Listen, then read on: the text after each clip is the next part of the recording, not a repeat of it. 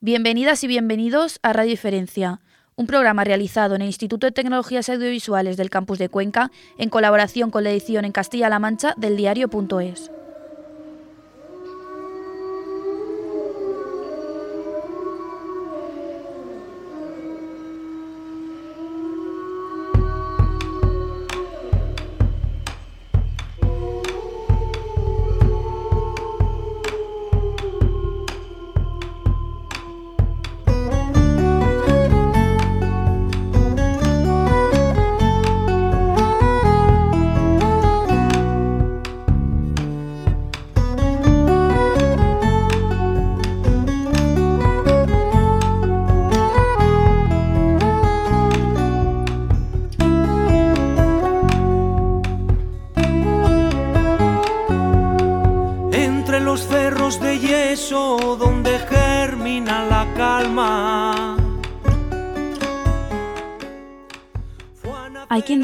seguir caminando hacia adelante, hacia el precipicio. Hay quien defiende caminar hacia atrás, hacia las cavernas. Pero hay quien defiende caminar en círculo para caminar indefinidamente. Descubrimos estos versos en Huertos de Libertad, el poemario del hortelano Gustavo Duch, cultivador de semillas físicas pero también gramaticales. Un libro físico hecho con papel hierba, producto cercano y de cercanía. Cultiva letras, palabras e ideas. Gustavo es también una de esas muchas voces pequeñas y grandes que dicen que, cuando volvamos a la normalidad, no debemos volver a la misma normalidad injusta y destructiva, porque según escribió hace unos días, desde el punto de vista agrícola y alimentario, lo corriente, habitual y mayoritario en los países industrializados es, además de injusto y destructivo, distópico, pero parece que lo ignoramos. Hoy, en Radio Diferencia, desde uno de esos muchos lugares pequeños donde habita el lado más poético de la conciencia, nos acompaña Gustavo Duch. Buenas tardes. Hola, buenas tardes, ¿cómo estáis? Hola, buenas tardes, Gustavo. Pues encantadísimos de, tenerno- de tenerte con nosotros esta tarde. Eh, mm, hemos visto que eh, has vuelto a publicar poesía, eh, un poemario, eh, pero es una poesía también que tiene un, como unas raíces, ¿no? Que huelen a tierra y a semilla. Es, difícil. eh, hay veces que, que el verso, el cuento y la narración son mejores maneras y mejores caminos para que la gente entienda lo que está pasando. Yo sobre todo he escrito y escribo en la prensa o algunos libros eh, ensayos sobre temas que, que me preocupan, como es la agricultura, la alimentación, la ruralidad. Y, pero sí, eh, en- de alguna manera yo necesito trasladar esto, esta misma información eh, no a los cerebros de las personas, sino a los corazones o a las pieles de las personas, porque igual que me sucedió a mí, entiendo que a todas las personas nos sucede que nuestras, nuestros posicionamientos, nuestras ideologías, eh, suelen entrar por alguna de esas vísceras y no necesariamente por el cerebro. Después en el cerebro se instalan, las organizamos, le damos, le damos forma, le ponemos argumentos, pero seguramente es un proceso que se parece más al enamoramiento que al adoctrinamiento. Y de ahí que sí, que acompaño todos estos artículos con muchas veces con textos de relato. Y este sí que es, un, este es el primer libro que hago de, de, poesía, pero es un libro muy pequeño. Se lee en un parpadeo, son versos muy cortos y muy pocos versos juntos en este, en este libro de papel, hierba, eh, que, es, que, es, que, es, un libro mínimo, ¿no? Es un, una, un, un, una pequeña degustación. No, no, no, estoy capacitado para mucho más tampoco en, en poesía. No hemos tenido la oportunidad de tenerlo en papel. No hemos tenido la oportunidad de tenerlo en papel. ¿Cuánto yo tiempo tampoco, lleva? Yo tampoco. Yo tampoco. Se imprimió, y, pero no ha, podido, no ha podido salir, aún está en los confines del confinamiento. Qué Fue lo último que se imprimió, pero ya no salió. Qué extraño debe ser eso, ¿no? Para- A ver que en algún almacén de algún sitio está tu libro impreso y no Mira, puedes, los- En los huertos, yo soy hortelano de hace 10 años, en los huertos se aprende mm, muchas cosas, pero una de ellas es la paciencia. y acostumbrarse al ritmo del nacimiento eh, mm, sin, urgencias, sin prisas y dándole tiempo a cada cosa. ¿no?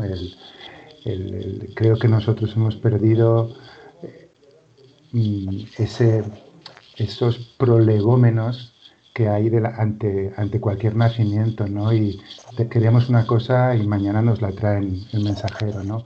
En cambio, en el huerto descubres que, las patatas son cinco meses bajo tierra. Bueno, pues que el libro quede unos cuantos días eh, también clausurado, pues quizás le da, le da también más, real, más realidad. Pero ¿no, ¿no crees en cierto modo que es un poco precisamente lo que dices? Que es un poco contradicción que la poesía, que siempre necesita ser más masticada, más paladeada para sacarle los jugos, esté en auge en estos tiempos de lecturas nerviosas, de que vamos de un sitio para otro, o a lo mejor es que se ha reconvertido en un refugio.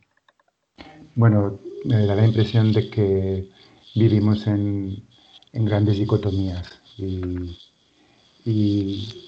o nos, ponemos en, nos posicionamos en lo blanco o nos posicionamos en lo negro y somos capaces de estar enganchados al Twitter eh, o necesitamos el, tiempo eh, calmado y lento de, la poesía. Creo que es propio de, un tiempo dicotómico. Lo poco que he podido leer de tu poesía, eh, tiene cierto regusto oriental, no solamente por la forma del haiku y de las palabras medidas, sino que a veces me da la impresión de que lo has escrito antes en la mente, de que lo has, eh, has hecho la, lo has construido en la cabeza antes de pasarlo al papel. O está hecho a base de muchos tachones y mucho ajustar la palabra, o es casi natural el verso. En este caso son eh, no solo son naturales, sino que son hortelanos, son pequeños versos mm, muy cortos que nacen mientras estoy justamente en el escritorio del huerto, es decir, que estoy cavando, que estoy eh, trasplantando el plantón, que estoy sembrando semillas, y es en esos actos donde yo aprendo y descubro alguna idea y simplemente me la transcribo a mí mismo en una forma bonita, en una forma que, me genera algún tipo de estremecimiento y se convierte en el, verso. Entonces, 100% construidos mentalmente en la cabeza y, en el ordenador casi solo es para, para que no se me olviden. Es curioso, es curioso cómo eso se ha trasladado al, verso, ¿no? Cómo, no sé si había sido consciente o no, no sé, de, esa, esa transposición de, la, de un verso construido en la mente en lugar de en un papel, no sé si es consciente, no es consciente o... Incluso, incluso en, el, en, los propios, en los propios huertos eh, encuentras metáforas de la literatura. Cuando yo veo, eh, en, mi pueblo está en una zona de secano de la, de la Cataluña interior y es, decir, de un monocultivo importante de, cereales, de, trigo y cebada, y cuando se cosecha eh, y se apilan todas las, balas de paja, eh, no puedes no ver que están subrayando el campo. Cuando ves una mariquita, no puedes ver, no puedes no ver que son puntos suspensivos que además están en movimiento. Y mm, no tiene más, no tiene más secreto que, esa mirada literaria, atenderla desde el huerto. Yo creo que hay muy poca diferencia entre un hortelano y un agricultor. Uno trabaja con la pluma haciendo pequeños surcos en el papel y otro trabaja enlazada haciendo pequeños surcos en la tierra. ¿No crees que es paradójico que viviendo en una sociedad que hasta hace poco lo que más se envidiaba era una casa en la Gran Vía ahora nos muramos de envidia de escuchar a los que tenéis huerto?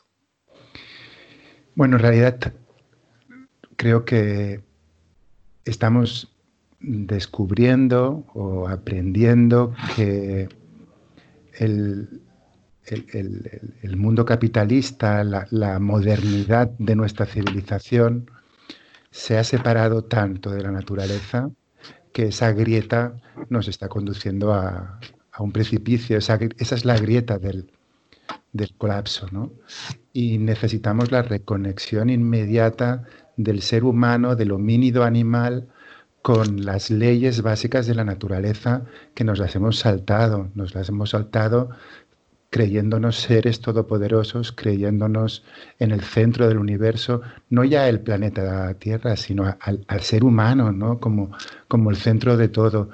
Y, además desde unas posturas muy individuales. Por lo tanto, al final, todo lo que sea reconectarnos con la tierra, reconectarnos con la naturaleza, reconectarnos con las aldeas, reconectarnos incluso a partir de la alimentación o del huerto, me parece que es, eh, es urgente, ¿no?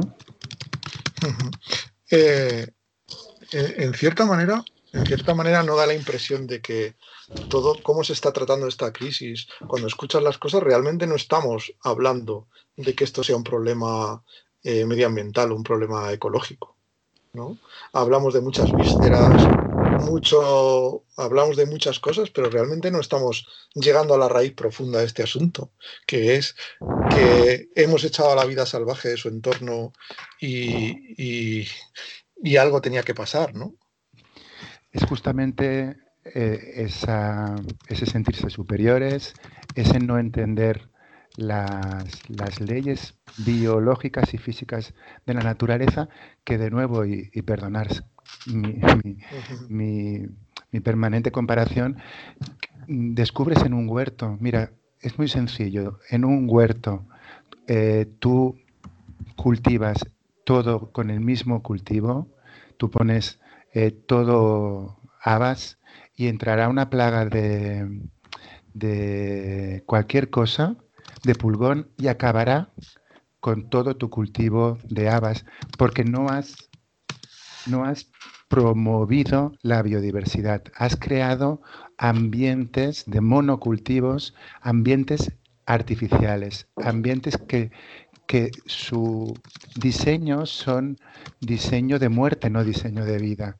Y por lo tanto ese huerto es frágil, es muy endeble. Bueno, pues esa es la fotografía que, que, tenemos actualmente en el planeta. Los cálculos hablan que aproximadamente más de la mitad de los cultivos del mundo están precisamente en formato ¿eh? modelo productivo de monocultivo. Tenemos extensiones inmensas de monocultivos de soja. Argentina, por ejemplo, más de la mitad de su territorio es soja. Extensiones tremendas de palma africana para elaborar aceite de palma. Tenemos la provincia del mundo con mayor concentración de monocultivo eh, en un territorio que es Jaén, asolada por el monocultivo del olivo. Tenemos el país valenciano con monocultivo, monocultivos de, naranjas. Tenemos Cataluña con el monocultivo de cerdos eh, o de las granjas intensivas de monocultivos de cerdos, que son otra fuente de mm, posibles surgimientos de virus que contagien de nuevo a las personas. Pero básicamente siempre es la, la raíz es la misma, la pérdida de la conexión con la naturaleza y no entender que a base de monocultivos nos estamos, estamos calentando el planeta, estamos provocando hambre, estamos provocando epidemias. Y además también otra cuestión que estoy viendo estos días es que estamos legislando para las grandes ciudades, ¿no? para las grandes concentraciones humanas. No sé si eh, todo nuestro pensamiento va en 40, 50 mil personas en un estadio de fútbol y no nos damos cuenta que la gente que vive en un pueblo o vive en una aldea tiene una forma distinta de vivir. ¿no? Eh, me parece además que, que, es, el, es el debate central, la pérdida de la ruralidad, porque la ruralidad para nuestra civilización agrícola, cuando eh, en el dejamos el neolítico y nos convertimos en, agricultores, en agricultoras, la forma de construir la civilización pasaba por la pequeña comunidad, pasaba por la aldea, pasaba por el pueblo que ha sabido mantener esa relación de una sociedad insertada en la naturaleza, ha sabido gestionar los recursos, de tu proximidad, ha sabido entenderse como parte de ese metabolismo complejo que es la vida. Eh, y, ese alejamiento de los pueblos, esa pérdida de la ruralidad y sobre todo ese rechazo a lo rural, esa simplificación de lo rural, esa ridiculización de, lo rural que se ha convertido en todas estas políticas urbanocéntricas nos ha hecho como sociedad muy frágiles y nos ha hecho muy alejados, muy, muy, nos ha idiotizado como, como sociedad. Nos, eh, me parece fundamental volver a poner lo rural en el centro de las políticas. Necesitamos reequilibrar los territorios. España no tiene un problema mm, que, se llama la España vaciada, el problema es la España llena. El problema del mundo es que, que, más del 50% de la gente vive ocupando solo un 2% del territorio, que son las grandes ciudades. El problema son las grandes urbes que consumen el 70% de la energía que consume el mundo y generan el 75% de los gases con efecto invernadero que genera el ser humano. Eh, tenemos un problema de, de urbanocentrismo en nuestra sociedad que nos ha llevado a un problema de, monocultivo mental y todas pensamos lo mismo. No me extraña, no me extraña que si todas vestimos de las mismas marcas, todos comemos del mismo, de las mismas empresas, eh, todos utilizamos la misma marca de ordenadores, al final incluso todos enfermemos con la misma enfermedad porque todo lo hemos uniformizado.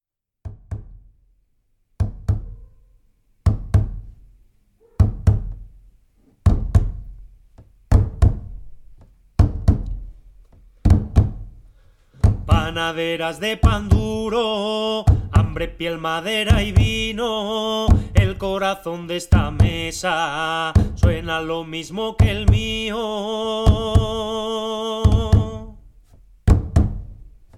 Tengo dos manos y un cazo, una mesa y cuatro patas, seis lentejas con dos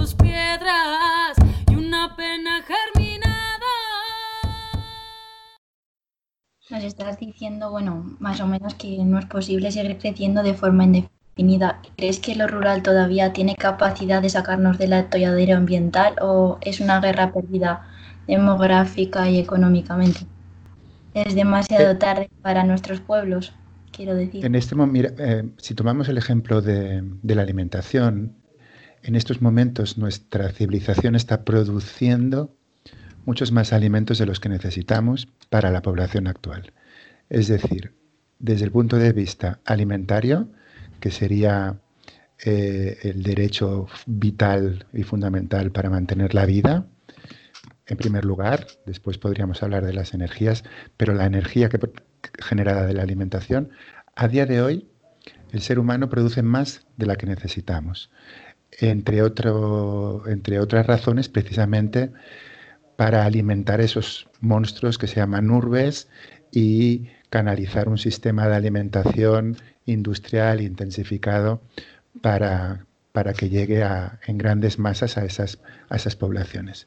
Lo que ocurre es que esas poblaciones, ese, ese más del 50% de la población, solo somos población consumidora, solo somos eh, consumidores, solo gastamos energía, solo gastamos alimentos y no producimos. Y hemos perdido la capacidad de manualmente, artesanalmente, con los regalos gratuitos de la naturaleza, como el sol, como la lluvia, como las abejas, producir una parte de nuestro sustento.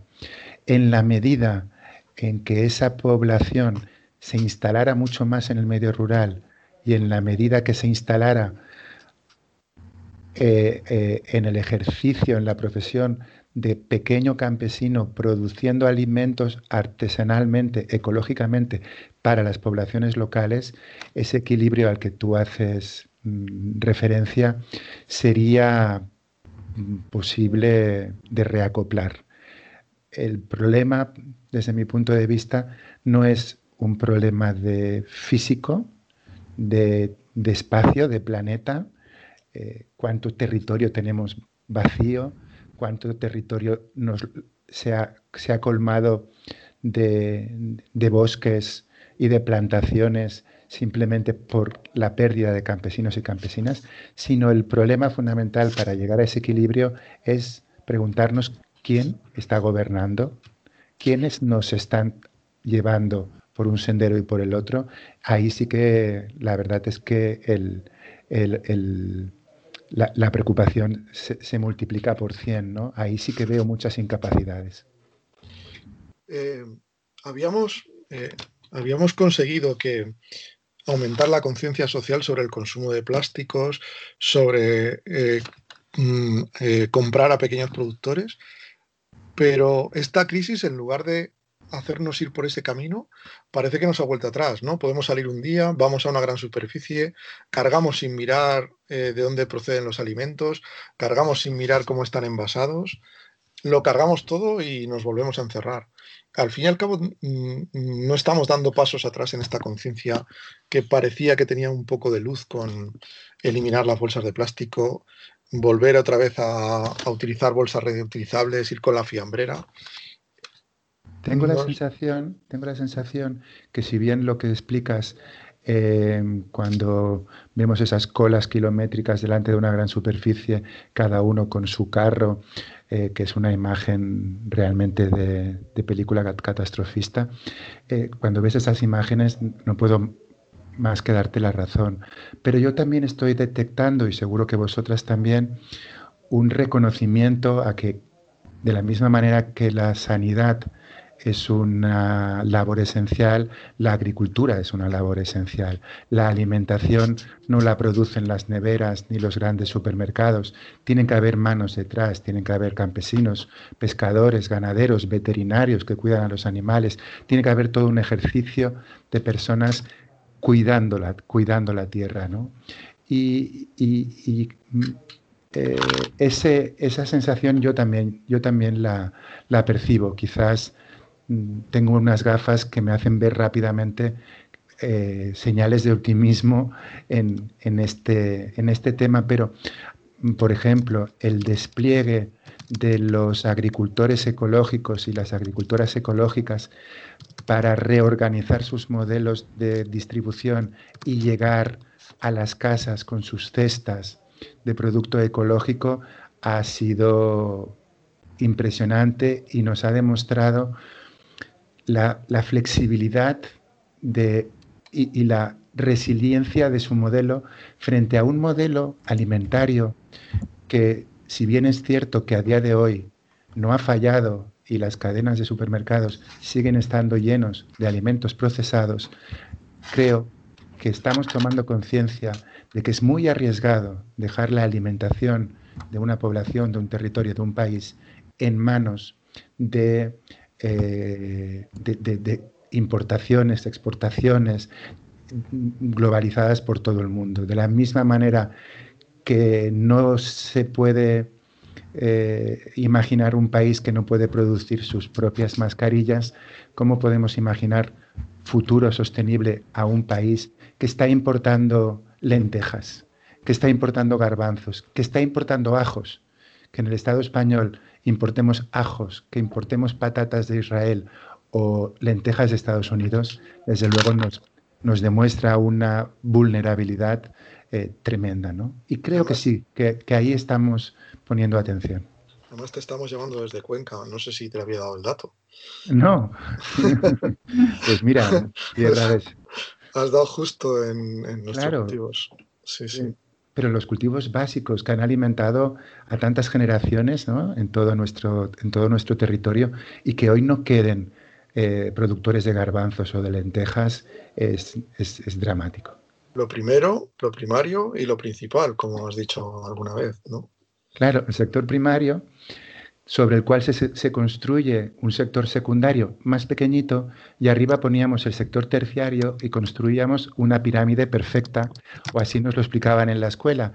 Y ahora esa pirámide está invertida y efectivamente si ponemos abajo el sector terciario es muy frágil.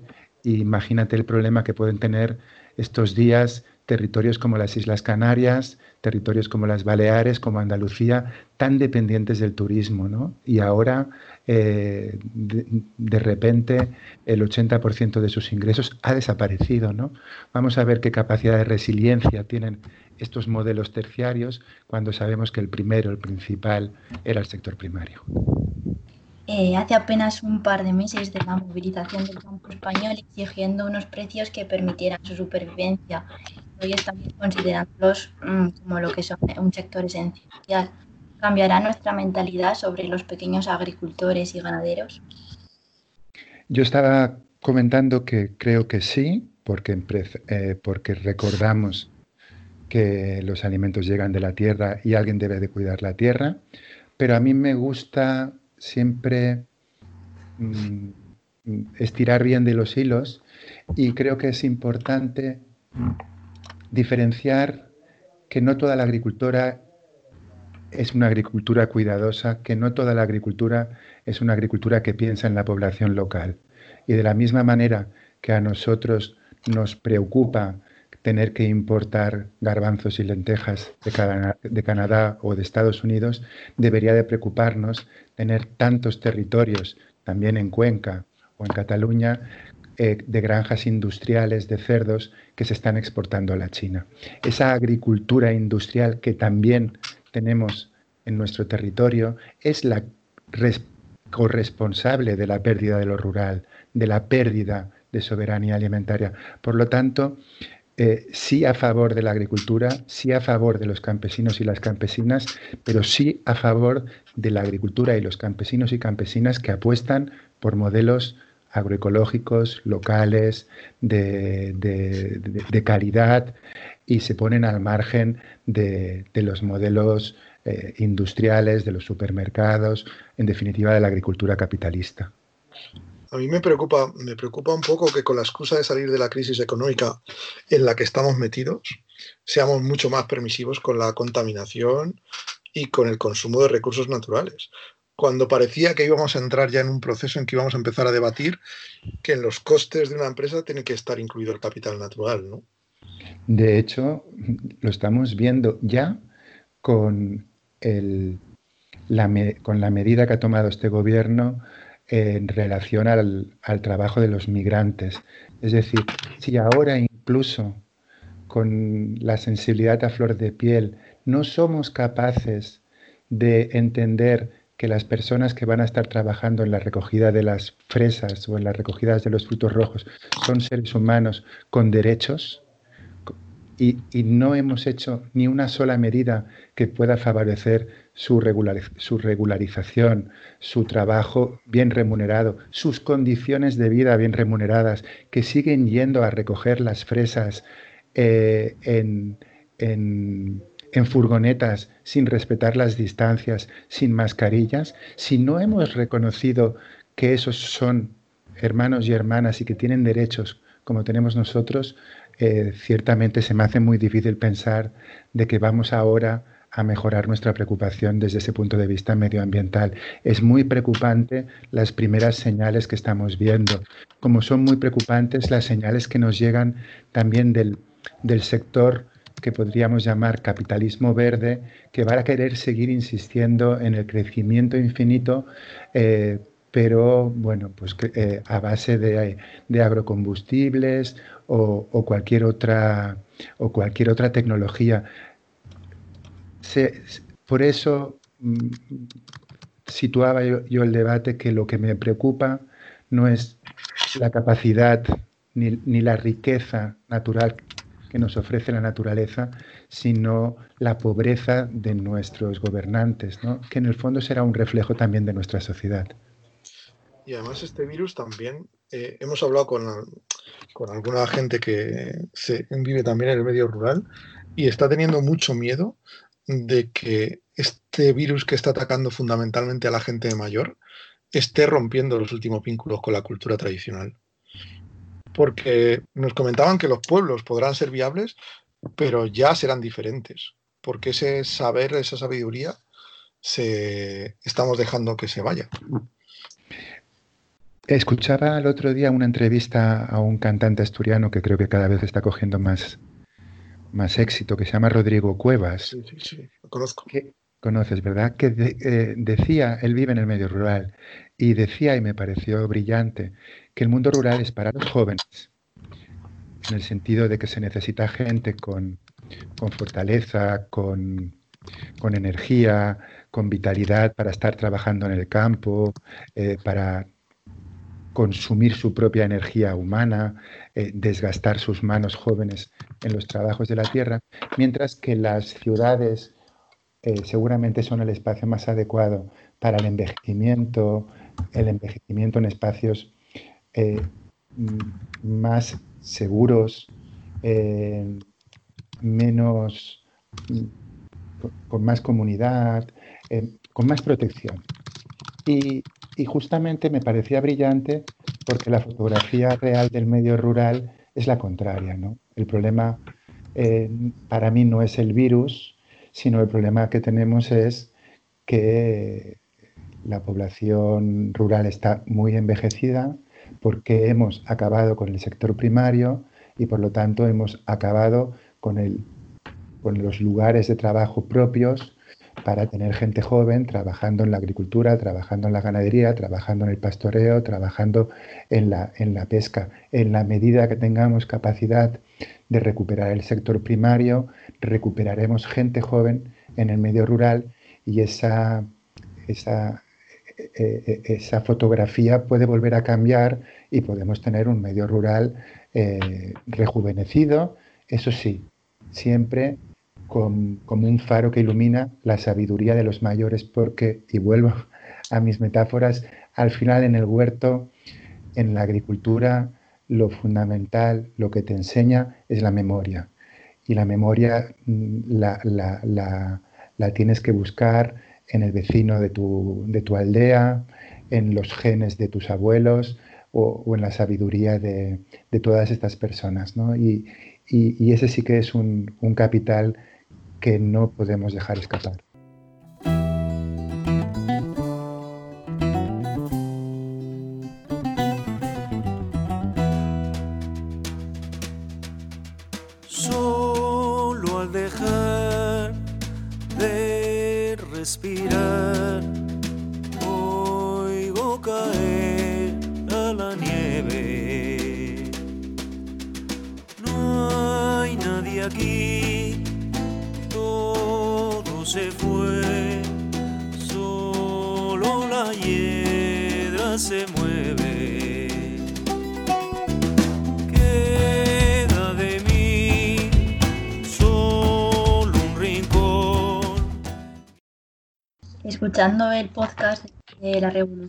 Cuidados del pasado domingo, me llamó la atención eh, rurales y mujeres dos veces olvidadas.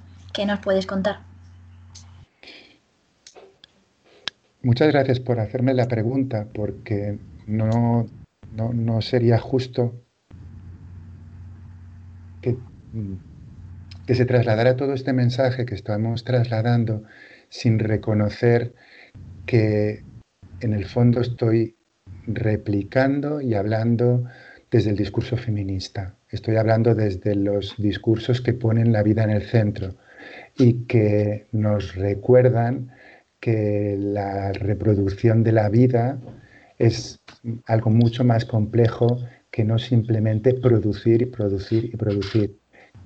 Y eso en el mundo rural eh, eh, es muy claro, ¿no? Hay, lo decíamos antes, dos modelos de entender la agricultura. La producción, el ensamblaje de, piezas para producir cerdos que nos han que hemos engordado con soja de Argentina y enviarlo a la China, esos son eh, modelos de producción de alimentos, pero no, no permiten la reproducción de la vida. De hecho, van contra la vida, contaminan los acuíferos, contaminan la, contaminan la tierra, contaminan la atmósfera.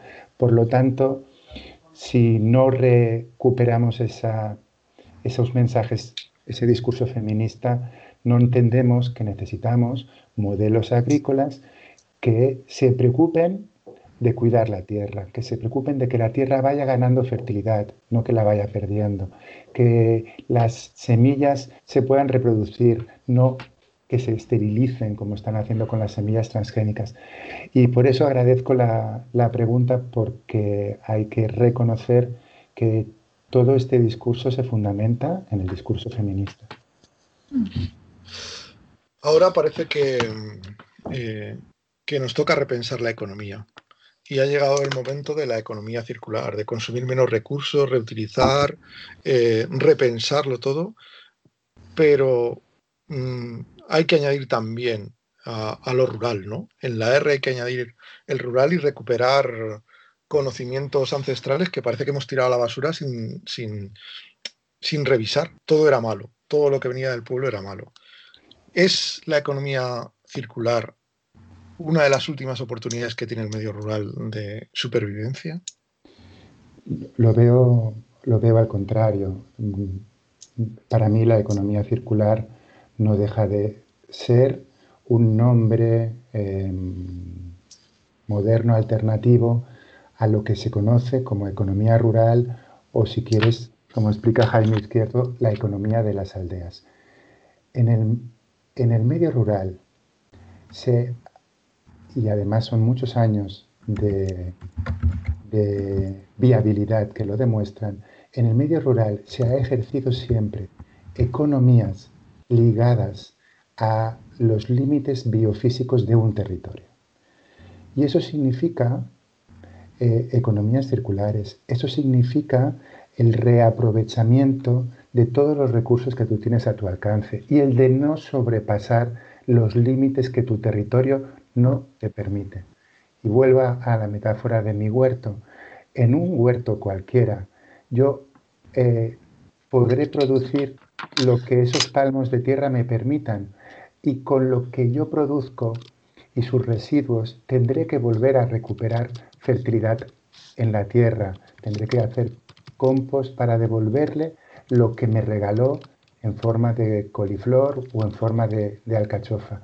Esa, metáfora es el funcionamiento económico que ha permitido a los pueblos, a las aldeas, que en el fondo sigue siendo el, el modelo económico predominante en el mundo. Lo que ocurre es que nuestra visión es una visión sesgada, es una visión colonial y de nuevo nos situamos al ser humano en el centro de la Tierra, pero además situamos al ser humano industrial, urbano, eh, eh, masculino, varón y europeo, como diría Amaya Pérez Orozco. Eh, pero en el planeta siguen habiendo muchas culturas, siguen habiendo muchas sociedades que funcionan a base de estas economías relocalizadas, de estas economías rurales, de estas economías de aldea, que si queréis podemos llamarle economías circulares, pero no estamos inventando nada que ya no existiera. Vamos a, volver a ponerlo en valor eh, porque lo tenemos muy cerca, tenemos nuestro propio indigenismo del que aprender es el medio rural. Me, acabas de, recordar una, frase que le, he escuchado a Héctor, a Héctor Castrillejo, eh, sobre que somos los indígenas, los aborígenes de nuestro territorio. Y que a él le costó encontrar esa, identificarse con eso. Eh, pues. Mi querido amigo Héctor, eh, eh, ese sí que es un poeta, ese sí que es un gran poeta. Sí, eh, la verdad es que lo he escrito alguna vez por ahí. Si el DAN mm, no es uno de los grandes grupos españoles, es que algo mal estamos haciendo en este país. Pero, cuando, bueno. cuando a nivel de a nivel internacional es de los grupos de folk eh, tradicional mm, más reconocido a nivel, a nivel planetario. En cambio, aquí tienes toda la razón. Eh, suelen pasar desapercibidos, pero creo que también es eh, estratégico. Creo que no tienen ninguna intención de convertirse en, en ídolos, sino en referentes. La verdad es que siempre es un gusto escucharles. Pues eh, Gustavo, muchísimas gracias por tus metáforas, por tus versos, por enseñarnos a ver el mundo. Ponerle, al podcast eh, unas canciones del Naan. Sí, perfecto. Y además es una, es una buena excusa para, para llamar a Héctor y decirle, oye, mm, ábrenos el, ábrenos el, el podcast de, de, Gustavo. Que muchísimas gracias por enseñarnos a ver el mundo con, la, con otras gafas distintas. Las gafas de los huertos. Las gafas de los huertos. Eh, es un lujo poder hablar contigo. Muchas gracias. Para mí, muchas gracias. Muchas, gracias. Sobre todo, sobre todo por ser diferente. Muchas gracias. Cuidaros. Salud.